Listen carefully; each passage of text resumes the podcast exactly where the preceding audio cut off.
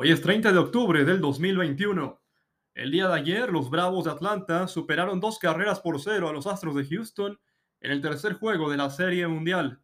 Un gran trabajo de Ian Anderson, que aún sin lucir tan dominante, logró lanzar cinco entradas en blanco, aunque además no permitió, no permitió hit.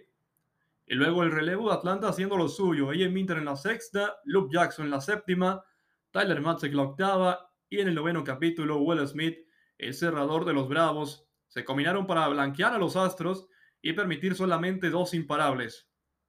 A la ofensiva de Atlanta hay que destacar, por supuesto, a Travis Darno, que conectó un doblete y conectó un cuadrangular. Y también Austin Riley, que con un doblete produjo la primera carrera del juego en la tercera entrada.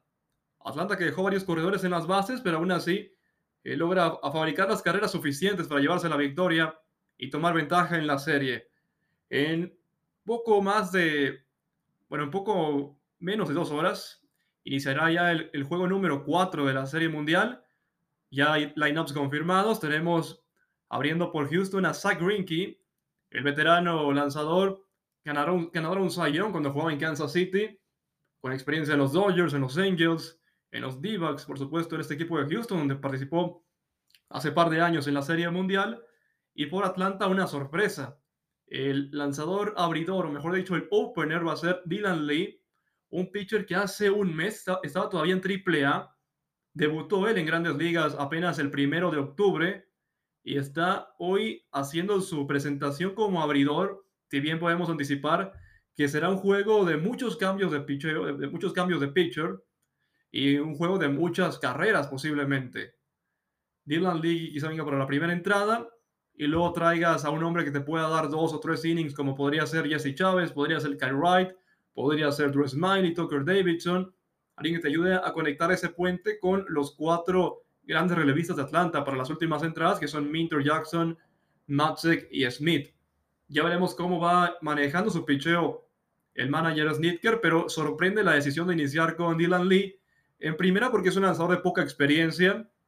Decíamos que debutó apenas este mes en grandes ligas y en segunda, porque eh, la tanda de Astros no es que sea particularmente eh, atractiva como para iniciarla con un pitcher zurdo. Es decir, te abre José Altuve, que es derecho y que de por vida ante zurdos batea muy bien.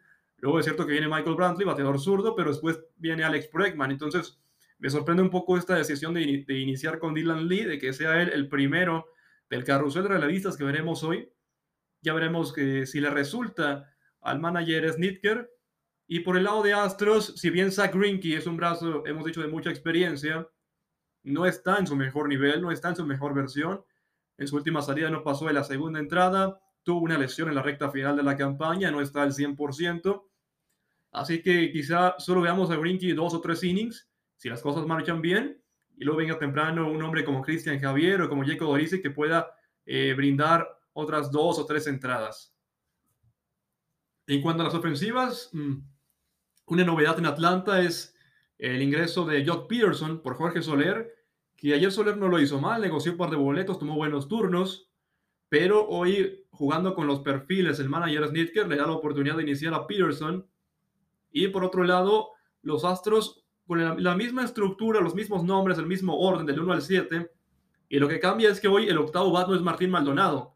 Maldonado va a ser noveno y el octavo es Zach Greinke, que ya veremos si tiene oportunidad de batear un Greenkey que de por vida ha sido un muy buen bateador para ser pitcher, un promedio de 2.25 que ya quisieran varios jugadores de posición.